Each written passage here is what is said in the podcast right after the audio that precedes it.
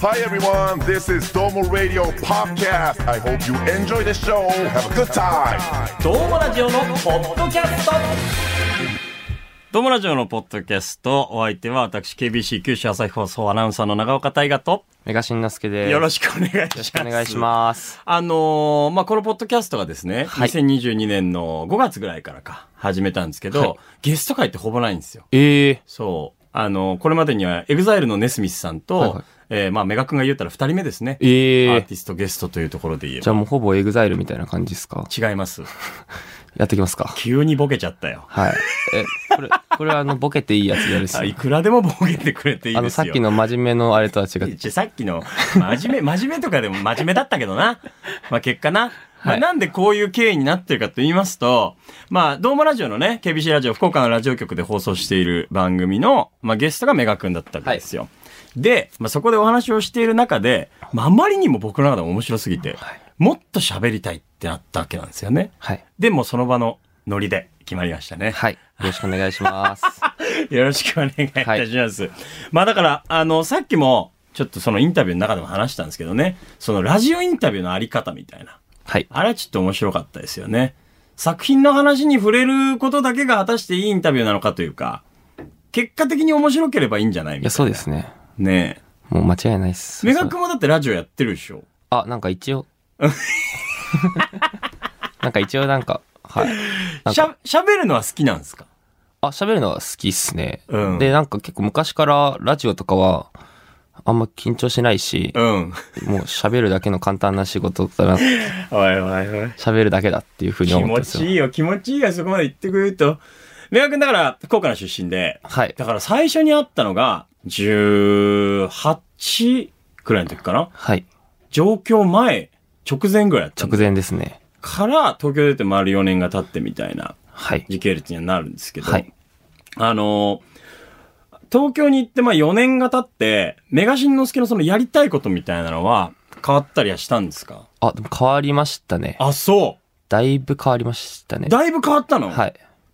でもなんか、もともとそんなにこれやりたいっていうのがなかったんですかまあでも、まあ、その自分の、まあ好きなことで、うんまあ奇跡的にお金もらえるようになった から、それは奇跡だと思うあーでもまあき、いやでもまあ17から音楽始めて、うんまあもともとはその、専門学校に行こうとしてたんで、はいはいはいまあその音楽の。で、それで、まあ勉強して、うん職業作家というか、はいはいはいあのアーティストとかじゃなくて、うん。むしろその裏方あ、みたいそうだなったんだ音楽の、はいで、まあその音楽に携わって生活できたら、まあクリエイティブだしかっこいいからみた いなのがまあスタートだったから、はいい、はい。やこの感じは奇跡かなとは思うんですけどね。ああ、そうなんだ。はい。じゃあ、ここまでのイメージは全然想定できてなかったんですね。うーん、まあでもまあ何も想定してない です。最初から。だから、夢、目標みたいな感じで音楽とは、まあ、出会ってないというか、そうですね。作るにあたっても、うん。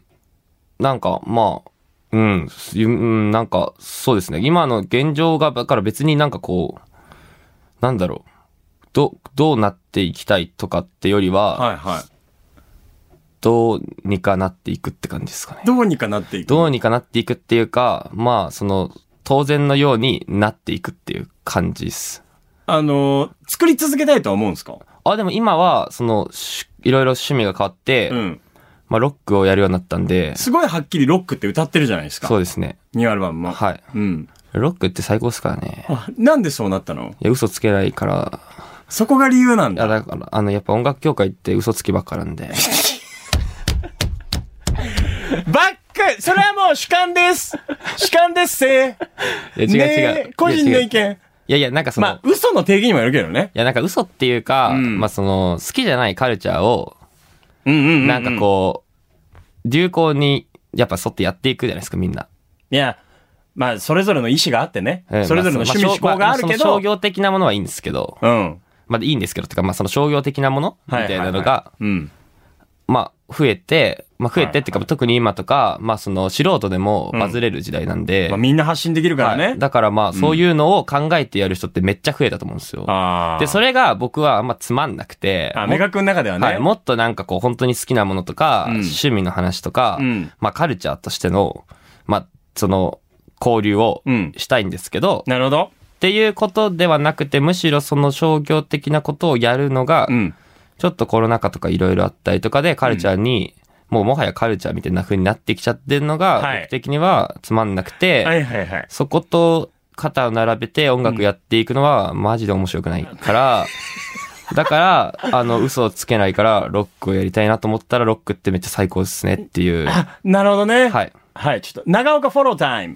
あのね、言うたら、あの、音楽をするにもね、それぞれのモチベーションはあるから、いはいお金を稼ぐっていうのがモチベーションでね、それに音楽があるんだったら、まあそれはそれで正義というかね、はいはいその人がやりたいことだったりするからね。だからメガ君の中の信念からすると、先ほどのようなコメントになっていくと。でも結構この世の中カオスっすよね。なんかその。カオスだよあの世の中はなんかその、やっぱ東京、まあ、その福岡の人ってやっぱすごいなんでいいかっていうと、うんやうっんうん。ぱのんびりしてるじゃないですか、いい意味で。まあ、東京と比べるとペースはね。そうそうそうで、なん確かにでも東京とかだと、まあ、なんか僕的には、まあ、音楽なんかでお金稼ごうと思うねって俺は思ってて。そもそも、うん、だからそんなに儲かるような商業でもないし、おうおうだからもっとなんか絶対アプリ開発とか、うんそういうことをやってった方がいい。お金を稼ぐならね。はいはいはいはい、ではい。、っていうふうに僕は思うんですけど、うんでも YouTube 開いたら、うん金持ちの社長が承認欲求に満ち溢れた動画を出すじゃないですか。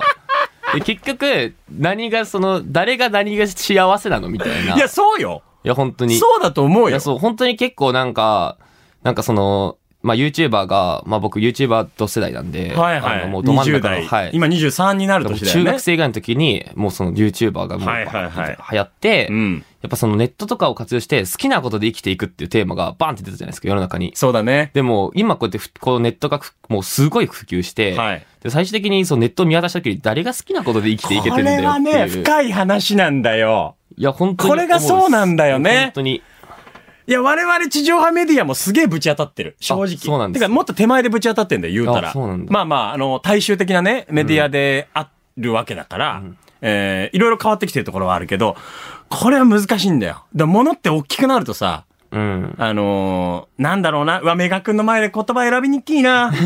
あの、物って大きくなっていくと、自分の意思だけでできることっていうのが減ってくるってところがあるから、で、プラスしてその世界で、じゃあ果たして成功とか、勝利って一体何なんだろうみたいな感覚にはなっちゃうんだよね。いや、そうですよね。でうんも結構でもその単独で今動ける時代ではあるじゃないですか。いはい。でもそういう人ですら、もうちょっとそのファンとかコメントとか、数字とか、ちょっとあまりに踊らされすぎて、いや、難しいね。結構その、自分の、なんていうの、なんていうんですかね、もうもうその数字取ってから、とか、そういうなんか成功っていうなんか分かりやすい、はいはいそのコメントにいる中学生とかでも分かりやすい、漠然としたものを取ってから、自分幸せですよを、世の中に発信していかないといけないみたいな時代になってきてあますーでよもね。これはちょっと人間の本質かもな。うんやっぱりその、欲があってさ、で、それによって自分がうまくいってるとか、幸せだっていうのをやっぱ人から認められたいみたいなのは、いや、そうですよね。だから、人間のキラキラしたい女子高生と一緒なんですよ。いやまあそうだね。うんその延長線にあるかいもや、しれそうなでいす。ね。で、それで、お金とか、うんもっとその、なんていうんですかね、もっと、なんだろうな、お自分から、うん。その、ちょっとドロドロした世界に、結局、迷い迷い込んでいっているみたいな人が多いですよね。まあ最初はそうは思ってないかもいしれや、なそう、い気けど、ね。づいた、ら、うん。なんか好きでやってたんだけど、うん。なんか維持するのを頑張っていかなきゃみになっていってる人が多いのかな、みたいなだ。よね。これむずいのがさ、やっぱ、便利に溺れちゃうんだよね、人ってまず。うんその便利になると、例えば数字が出る。細かく数字が出たりすると、やっぱそれはこう必然的に気にしてしまうだろうなとは思うし、見えなかった時の方が良かった時って絶対ああそうでるすねから、知らない方が幸せに過ごせるってこといっぱいあるじゃない、い世やそうでのすね中って。だからその、便利ゆえに人が苦しめられる時代でもあるんだなとは思う。うん。そういう意味で言えば。で、いそれで競うし、競いやすいじゃん。や、そうですね。これまでは感覚で、えー、誰々が好き、歌手で言ってもこの曲が好きっていうのは感覚でしかなかったけど、はっきり数字に出たりするとさ、そうですね。アーティストの強さみたいなのが SNS のフォロワー数で測られたりとか、まあ僕らもそうだけど、でそういう意味ではやっぱ本当苦しい時代なんだなとは。いや、そうです思ったりねは。いするけどや、だねからやっぱりセンスがない人間からの意見を避けて生きるっていうのが、やりたくて。どうやったら避けられるんいや、だからやっぱかっけえもん作って、うん尖り続ける。でも さ、そのかっけえ感覚って変化してるの。根っこ変わってない感じ。あ、でも、普通に17歳はいの僕が今作ったアルバムを聴いてもやべえと思う、やべえって思う。思うと思うんです。そのかっけえはどう磨いてるなんかそあ、の、磨いてます。磨いてるんだ。まあ、あと、まあ、その、クリエイティブの話で言うと、はい。まあ、その、結構、なんていうんですかね、まあ、その、得意なことをやるってことと、うんうん新しいことをうん。やっていくっていうことと、うん。まあ、どういう手法で作るかとか、うんそういうのの、まあ、その、なんていうんですか、まあ、ディレクションっていうか、うんその総合的な動き方を考えるっていうことが、ものすごくその最終的な作品のし仕上がりに直結するなっていうのを最近すごく考えてて、うん。で、それで、まあ、け結構、まあ、その、今とかって、なん300、あの、全部その、360度こう、すあの、DTM とかパソコンでやるっていう人も増えてるはい中で、はい僕はそういうタイプではないので、うん。でも、まあ、その、こっち喋れたりとか、まあ、その、気持ちを、まあ、伝えれたりとか、まあ、その人と一緒に作業ができるというか、コミュニケーションが取れるから、うん。それとのバランスと、どういう人と一緒にどういう風に作っていくかみたいな。まあ、その、いい意味で、その、なんか手抜くわけじゃないけど、うんうん。効率化うん。とかうん。のを考えた時に、まあ、その出てくる作品も違うから、うん。そういうのとかは考えてしてますけどね。まあだから、自分の武器とか適性を見抜くというか、そうですね。多分それを知らないと効率的にできないだろうから、そうですね。結構わからないからこそ、まあ何でもやろうと思って、非効率になっちゃったりといやかそう、ですね。あーでもそれを知るためにいろいろやってみないといけないってところもあるかもしれない。結構いろいろやったんですよ。だからやった末にってことでしそうょ僕めちゃくちゃやってて、そロうッだよクねアルバムだけど、うまあんその結構今までいろんなやつやってこなかったら、うんこのオルタナティブなロックアルバムはできなかったと思ういし。や、だからたどり着いた驚きがあるのよ。リスナーからしても。ロックなんだっていう。そうです。なんか、なんだろうな。言葉難しいけど、よりシンプルになったといううんか。あそうです本当に思いが。うん。研ぎ澄まされてロックにたどり着いたんだなってそういでうすね。なん感かじやがしましたなね。んかこう、今までは、こういろいろなんかこう、まあ知らない世界とかもめちゃくちゃあったし、うん。まあそういうところを知っていくにつれて、うんその、まあ足りないっていうか、うん自分が足りてないっていうふうに思う思う瞬間も、まああったけど、でもなんか今は全然もう足りてるっていうか、もみん、なんか俺の方が持ってるって思う。はあ。っていう、まあふうに気づいたっすね。まあでもいい4年でしたね。そういう意味で言えば。そうですね東京で過ごした4年間も、はい。そこにたどり着けたっていうのはね、うんやっぱ一通り経験ができないと、その境地にはなかなか行けないとだからいろ思うんから。だな出会いとか、うんいろんなところに足運んだりとか、まあ、それこそ、まあ、SNS、まあ、今はやってないけど、あまあ、その、誰もフォローしてないけど、うんうんまあ、いろんな人のその SNS を見たりとか、はいはいはい。まあ、なんか全部のその、吸収に、まあ、それによって、まあ、ネガティブになることもあったけど、うんまあ、意味、無意味ではなかったなっていうふうには思うんです。いネガティブになることあるんだ。や、ありますね。本当に一喜一憂するえ、だから、例えば、うん。家でう、ん。ぼーっと YouTube のショート動画をうん。 3時間ぐらい見てて、長っシそのそのョート3時間その長っその後に、その後にうん、インスタを見たら、うん誰かがめっちゃ楽しそうなパーティーをあげてて、うん行けばよかったみたいな。そういう感覚あるのあ、ありますあります。本当にいや、もったいねーみたいな。ショート動画で得たことなんもねーみたいな。そこはなんか、なんつうんだろう、人並みの感覚ですよねい。や、そうですね。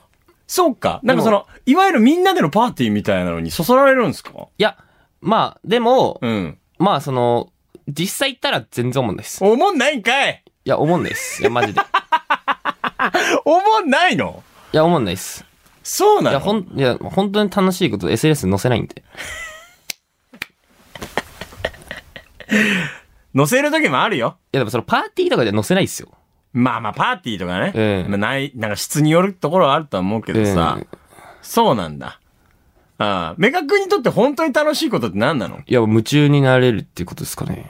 時間がやっぱあっという間に過ぎるっていうことがいいと思うんですね、僕は。かっけえこと言うんだよ、この人はさ。ちょいちょいさ。何なんだろうな、本当にな。ほんと。12個下のメガ君に。いいな。いや、こういう人がいるから僕みたいなのが存在できるわけで。うん。あの、夢中になれることっていうのは、狙ってたどり着けるものですかあここれは夢中になれるって思って飛び込んで夢中になれますかまあ、ワインとかだったら。何急にちょっとなんか透かした感じになってるぞい。やいや、ベロベロになるっ て。いやいや。あと、ワールドカップ。あワールドカップ最近うん。あの、下北の友達のバーで、うん。ワールドカップ見たんですよ。みんなと酒飲みながら。おうおううん。最高でした。い安心するわ。や、マジ最高。もう何杯ワイン飲んだか分かんな いです。もう家帰って唇見たら紫だった。いそれ、ね、サッカーが好きなのスポーツが好きなのや、うーん、まあでも、その、僕サッカーゲームずっとやってて。あ、そうだよね。そう、FIFA2019 を永久にやってるんですけど。まあまあ、そのサッカーとかはやっぱ好きっすね。全体あやそうっなんだぱ見見たいっすね。 あの、国民が、なんかみんなで熱狂するみたいなシチュエーションあるじゃないですか。はいまあオリンピックとかサッカーもそうだけど、はそういうものに拒絶判断出ない。あ、でもなんか、サッカーうは、ん。あの、まあ、拒絶反応までは出ないんですけど、うんあの、まあ、別に興味はあんまないですね。だからその、紅白とかも全然興味ないし、そうなんだおうおうおうもう1ミリも見てないし、うんてかテレビまずない。うんうん。うん、あと、まあ、TikTok とかもやってない、まあ、やってるっていうか、まあ、その、見てないし、うん。あの、だからあんまりなんかその、まあ、流行りもんに興味ないですいね。や、アンチメジャー感がなんかあんのよ。まあ、アンチじゃないけど、その、メジャーだからってそそられる感じはないなっていうのは。あ、でもそれはそうですね、ねえ絶対に。ちゃんと自分の感覚の中でいいとか、違うとかを判断してるなと思うんですけど、はい。なんかその、俯瞰で見るじゃないすぐにメガ君って。自分の行動とかも。それでなんかこう、例えばワールドカップの応援をしててさ、ちょ、なんかにわかと思われるの嫌だみたいな。あそういうのはー。なかったんですかいや、でもなんか、僕、僕もやっぱその、偏見にまみれた人間ですけ ど、まあその、あそのの、自覚こはあるのんだね、前、うん。あの、ミュージックビデオを撮りに、うんあの、の素材を撮りに、うん渋谷にい行かなきゃいけなくて、おうおで、それでその日がハロウィンだったんですよ。ううわー大変だど真ん中いじやゃそんう。で、それで、ああ、もう終わったってなって、もう、やばい、地獄見ることになるみたいな。うん。もう、で、それで、まあ、行って、うんまあ、じ地獄だったんです けど、うん、地獄だった。で、も、なんかその、意外とそこで見たものが、うん。なんかと、なんか、あのー僕的にはなんか、その本当に、なんかこう、本当なんかこう、日常がつまんない人がそこで発散するために、みたいな感じの、なんか、だからダサい欲求できてる感じあったんですけど、で人もによる思ったより、なんか、すごい本当になんかその夏祭りに行く高校生みたいな気持ちで楽しんでる人も、あ、キラキラ感ね。そう、いて、まっすぐなんかそキラんキラねそうそんなピュアな気持ちで楽しんでる人もいるんだなっていうふうに思ったりとか、あよかった、イメージ変わったんそうだだから。参入してみないとやっぱ分かんないですね、そういうものいだとやそこに気づいてくれてよかったよ。いや、そう、だから、うんなんか、だからそういう、なんか偏見を、をやっぱ減らしていくっていうか、まあ、で、やってみて、本当なんかもう本当しょうもないなみたいなのは、とことんしょうも ない。だからやってみないとわかんないからね。そう、で、だから例えば、そまうだあよクねラブとか、うん。クラブとかも、うん。なんか、とか、あと、まあ、なんだろうな、まあ、その、ファッションっぽいインスタグラマーとか、うん。ああいう人とかも、なんかいるんですよ、クラブとかに。けど、ええやん。来てるけど、超おしゃれだけど、うん廊下でつまんなそうに携帯いじってたりとかするから、ええやん。いや、す、す、なんかそういうのとかを、やっぱ見、見るはいはいはこいと。が大事かなっていう、直接見ることが大事かな。ああ、だから、そういう意味で言えば、やっぱり、メガ君って、あのー案外っつったらあれだけど、すげえ人間臭いんだよね。 そうですで、感情的なんだよ、意外と。だから、そういうね、こう、パーってクラブで熱狂してると思いきや、ローカルつまんなそうにしてるみたいなの見ると、本当に楽しんでんのかな、この人とか。いや、そう、なんか意外とね、あのね、そういう人って、やっぱ東京出て、シティボイスみたいはいはいはない感じじゃないですか。で、なんかいろいろ物事知ってて、うんなんかちょっと、なんかこう、人より、なんかセンスのあるいい生活してますよみたいうんな感じじゃないですか。うんでも、なんかそんななんかつまんない廊下に立ちすくむぐらいやることないん ですよ。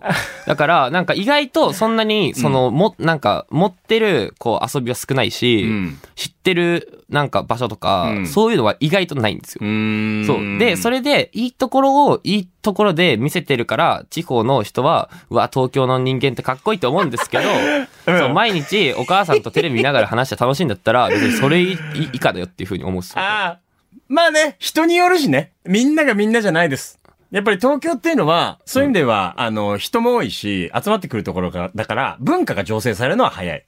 あとは感覚に触れることもできるとは思うけど、まあ、いろんな人がいるなとは思うよね。そうですね。だから、東京というものに憧れる必要はないと思いますよね。いや、そうですね。なんか、あと、まあ、うんそうなってくる感じで、東京行くと、うん。例えば、その、なんかその、インスタグラムの、はいはい。がおしゃれとか、うんうんフォロワーがいるとか、そういうところが、足りてないんだなって錯覚するんですよ。なんかそああの、自分が東京行って例えばなんか楽しいとこにありつけないとか、はいはいはいなんか友達がいないとか、うんっていうのは、なんかその自分がそういうものをなんかこう、持ってないからみたいな、うん有名じゃないからとか、あ。っていうう風に勘違いする人すごい多いと思うんですよね、僕ああ。じゃなくて、そこが人うんの判断基準、価値基準じゃないよって。そうそう、。手っ取り早く、だから、まあなんかその、例えばもうなんか手っ取り早くとりあえず、なんか可愛くなれば、なんかこう、しあ私幸せになれるんでしょみたいな感じっす。みたいな感じになっちゃってるなと思うんですよ。なるほどそうな。。なんか大大事なものを見つける前に、その、そこの、その、その思考の人たちの、のコミュニティに溺れていくと、競い続けるしかなくなるんで、これはね。まあやっぱでも、メガ君的感覚って、そうだな。東京にいたら少ないって思っちゃうよね。そうですね。難しい、わかんない。多い少ないわかんないけど、なんかやっぱ本質を捉えて、自分の本当の趣味嗜好だったりとか、情熱とか好きとか感情って何なんだろうって、やっぱ向き合う暇もなかったりとか、向き合わずして違う感覚に左右されてってさ、例えばその SNS だったりとかさ、で、それがなんか良しと、まあそれが正義と、されてしまうこう大衆の文化が出来上がっていくとね、抗うのは大変だなとは思う。と、うん、それこそ地方から東京に出てきたりしたらなおさら、なんかいっぱい知っておかなきゃいけないって思うんですよね。だから経験はしなきゃいけないよね。そう、でもなんか結構、うんいっぱい知ってる人よりも、うん。その、一個のことにすごいオタクな人の方が面白いんですよね。それはね、そうなんだようん。な。一個のことをずっとやってきたとか、うっん。ていう人の方が面白いし、うん。なんか、うん、まあ、それ厚厚みがある感じになるっていうか。そうだね。だから、僕インタビュアーだからさ、浅く広くさんなのよ。ああ。基本割とこう、どの話題にも興味があるけど、そんなひ深くぶっ刺されてるものってそんなになくて、でもだから聞くのが楽しいのよ。いやでも、その、インタビュアーさんとしての、うんあるじゃないですか。いろんな、その、知識というか。はいはいはい。聞くためのね。そう。ではいはい自分がなんかその何者なのかもわかんないけど、んおしゃれですみたいなやつがいっぱいい るんですよ。東京って街は。えー、メガシンのすけの学 び。東京でね。そう。だからそういう人たちに、まあだから言ったら、まあでも逆に言ったら、そういう人たちになんかロックの良さとかを伝えていきたいです。あ、最高じゃん。それすごい前向きな気持ちだと思う普通にな。そういう人、渋谷にいる、廊下にいる人たちを全員こっちに連れてこれたら、ロック流行るっすよ。これなのよ。だからここまでイメージがあるけん、メガシンのすけってのは愛されるんだなと思う。うん。やっぱり、こう、闇雲に別に尖ってるわけでもないし、まあそういう人たちに対してもね、こっちに向いてほしいっていう思いがあるわけですもんねい。や、ありますね。あるよね。感性はいいと思うんですよ。いや、いいよ、感そ性う、お。しゃれな彼らは。うん。あと、メガ君は優しい男なんだよ。あ、マジっすか。うん。うい。優しい男なのよ。あの、それは前から思ってる。なんかやっぱ、まとってる雰囲気と、喋りのトーンとかだけで判断すると、それこそ本質を見ずに。あの、ちょっとクールな感じがしちゃうんだけど、すごくやっぱ根っこにはパッションがあって、で、そこには頑固であって、うん、そうですね。そう。だからそこのギャップはね、すげえ魅力的なの、僕のあ中で。ーマジっすか。いいなって思うんだよ。だからなんか、こんなポッドキャストまでしてさ、話聞きたいってやっぱ思っちゃうから、そう、そういう意味ではファッションじゃないんだよね。いや、そうですね。メガ君全って然ファッションじゃないですねう。ーん。そうそうそう。ちょっとあの、語弊を恐れず言うならね。その、そうですねパッケージだけではないというか、うん。根っことか中身まで追いかけないと自分が作ってて納得ができない人なんですよね。ああ、でもそうですね。メガ君って。だからめんどくさくもあるんだけど。 でもだから面白いんだよね。そうなのよ。 3年の沈黙を破りついに団地企画が始動今度はなんと耳で聞く団地自称団地鑑賞家の KBC アナウンサー宮本圭介が全国各地の団地を歩きながらただ喋るだけの15分ポッドキャスト番組「シャルイー団地」毎週木曜午前10時頃 Spotify 他で配信します独りよがりなコンテンツなので聞かなくて結構ですどうもラジオのポッドキャストこの後も聞いてねちょっと一個聞きたいんですけど、はい夢ってあった方がいいと思うあーでも夢あった方がいいと思うんですね。いいと思ういや、まあ夢っていうか、うーん、なんて言うんですかね。いや、でもまあなんとも言えないですけど、どなんか俺の友達が最近なんかその役者目指してたんですけど、うんうんなんか辞めて、うん。なんか居酒屋の店長になったんですけど、ほうほうほで、なんかその彼が、なんか辞めたことによって、まうんあ結構僕、本当仲いい友達で、うんでそのなんか、まあ、下北とかに、まあ役者や目指してますとかいうやついっぱいいるんですよ。う。うんうん何もしてなくて、あちょちょなんで就職後でネガが絶対入ってくるあいやー例えばね、 そういう人もいるや。本当にいるんですよ。ああめちゃくちゃいるんですよ。下北沢多いよね。いやそのめっちゃ舞台役者さんといやか。めっちゃ多いです。まあ、舞台役者までも言ってないです。その、あの、インスタに役者って書いてるだけの、俳優って書いてるわか だんなけいのだ、ろわかんないだろ台本よりメニューを読んでるやつ。お台本より居酒屋変なのメニューを読んいでる。変なパンチライン出すなよ。うんがいるんですよ。はいはい。、で、その、まあ、その彼らの、うんまあ、まあ、その彼、まあ、そこまでひどくはなかったですけど、ええでもまあ、そんなに別にその、結構その、俺的にはその、役者に対して、そんなガチだったかっていうと、うん。まあ、そんな別に超ストイックではなかったかなと俺は思うんですけど、でも、まあ、そういう彼らもいっぱいいるんですけど、うんまあ、その彼らの中では、かなりまあ、前向きというか、まあ、ムードメーカーなはいはいはいはい友達だったんですけど、うん。が辞めて、で、それでそっから、なんかこう、結構なんか、まあ僕とかはまあ別にその、なんていうんですか、まあその生活できてるんで、うんまあ、まあその考えたこともあんまないというか、その、うんなんか辞めるみたいな。はいはい。だけど、なんかその、そういうのが、なんかできてるっていうことについて、なんかすごい、なんか結構みんなその時に結構考えたと思うんですよね。うん。その、まあ、きっかけになるよね。そう、なんかその、そ、その、で、それで、結構友達とかでも話してて、うん。ナチュラルに結構夢って言葉を言うようになったんですよ。まあその、なんていうんですか、ゆ夢の力すごいなみたいな。あー結構まあその友達も、まあその辞めてから明らかにちょっとこう、雰囲気が変わって、まあその、全然元気ないとかじゃないんですけど、うんうんうんうんまあちょっとこう、若者らしさがなくなったというか、ううんん、ちょっとなんて言ったらいいかわかんないいですけや、ど。わかるよ。そう、だうけんどそれとかを考えると、なんか普通にちょっとこうやりたいことがあるというふうに、まあその公言できるだけうでん、人間って満ち溢れるんだなっていうふうに思ったですね。いやー、いい言葉だね。って思うよね。うん、思うっす。なんかそうであってほしいなとも思うし、うんそうそう。なんか、どこか照れくさくもあるかもしれないけど、なんか、ゆ、周りに言ったりするとそれも緊張感になるし、いや、そうですね。やらなきゃってなるからそねう。結構僕とかはあんまりその言わない方ではあるんですよ。うんうん。まあその、まあその群れてるだけの人を見てるんで。すごいよね。30秒に1回は毒が入ってくるよね。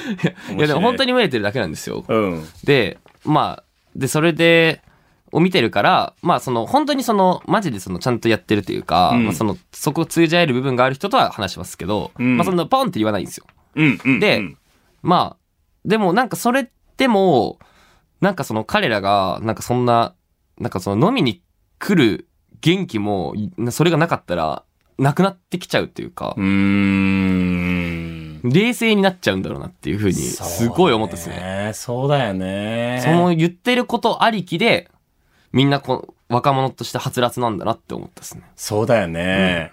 でもそうあるためにもやっぱ環境って大事なんだなっていや、もうそうですね。思うしね。面白いな。いややなんか永遠の少年を聞いててあ、さ、そうですね。まさしく。めっちゃ思ったわうけ。ん。その曲とかはそういうことがあったんで、うん。っていうリリックやっがぱつ繋がってるっすね。繋がってるんだ。ああ。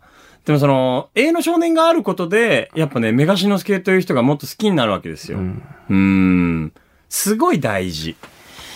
まあ、永遠の少年っていうタイトルとか、まあその、今がどんな時代でも若者は夢に生きるだろうとか、っていう歌詞とかが、なんかその、まあそういうことがあったことによって、まあその、何の恥ずかしさとかキザさもなく、普通に書けるっすね。いいいいいいいいうん。日本がそういう国になってほ しい。うんどんどん言っていいと思うよ。いや、そうですね。夢とか、目標とか。うん。うん。そうですね。なんかそういうなんか、まあ熱い人いいと思いますけどね、僕はね。とね、俺人の夢とか目標バカにするとほんと嫌いなのよ。何言ってんのって思うよね。いやそう。でもまあ言ってるだけのやつも嫌いですけどね。まあその質はわかんないけどね。いやわかんな結構いけど。結構ひどい っす結構ひどい下北はいろんな人がいるということでね。 うわ楽しかった。ありがとうございました。ありがとうございましたなんかまあ、僕はすごい、あの、 聞いて楽しかったですけど、すごい、取り留めのないね、収録にはなっちゃったんですけど、メガ君はこれを話してて楽しいの楽しいとかいう感覚じゃないのいやでも楽しいっすあ、本当はいもう普通に人と喋ってる方がうん。いいっすあなんか本当自分自分のことも見つめ直せる感じあるっすねあー喋りながらも整理ができたりとか、自分って何考えてんだろうみたいなうのん。考えたりとかそうですね。一人でやっぱ考えてるのとは違うですね。やっぱ質問されるから、うん。ああ、そうかっていうこともあるんでう。んうん。だからやっぱしゃべ、喋った方がいいと思います。本当うん。いっぱい人とちょっと時に来てくださいよ。はいまた、ポッドキャスト。来ます。うん僕、福岡好きなんで。あ、そうだよ。あの、うん飛行機代出してください。おいおいなんそれ最後に可愛げ出してきて。ポッドキャストの往復、おい。わ羽田から、成田じゃなくて羽田で。がまま言うな よ。おねだりしといて。羽田、羽田で。稼ぐぞ。友達のポッドキャスト。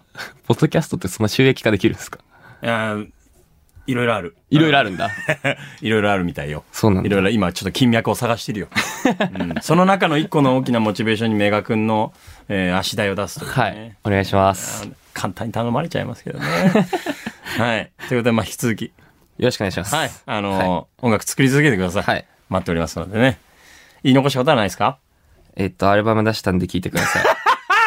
これが理想的でございますね。はい。は2100年というアルバムでございま2100す年アルバム。よろしくお願いします。はい2023年の1月1日リリースになっております。ということで、どうもラジオのポッドキャスト、今回のお相手は私、KBC アナウンサー、中岡大和と。東之介でした。さよなら。さよなら。 See you.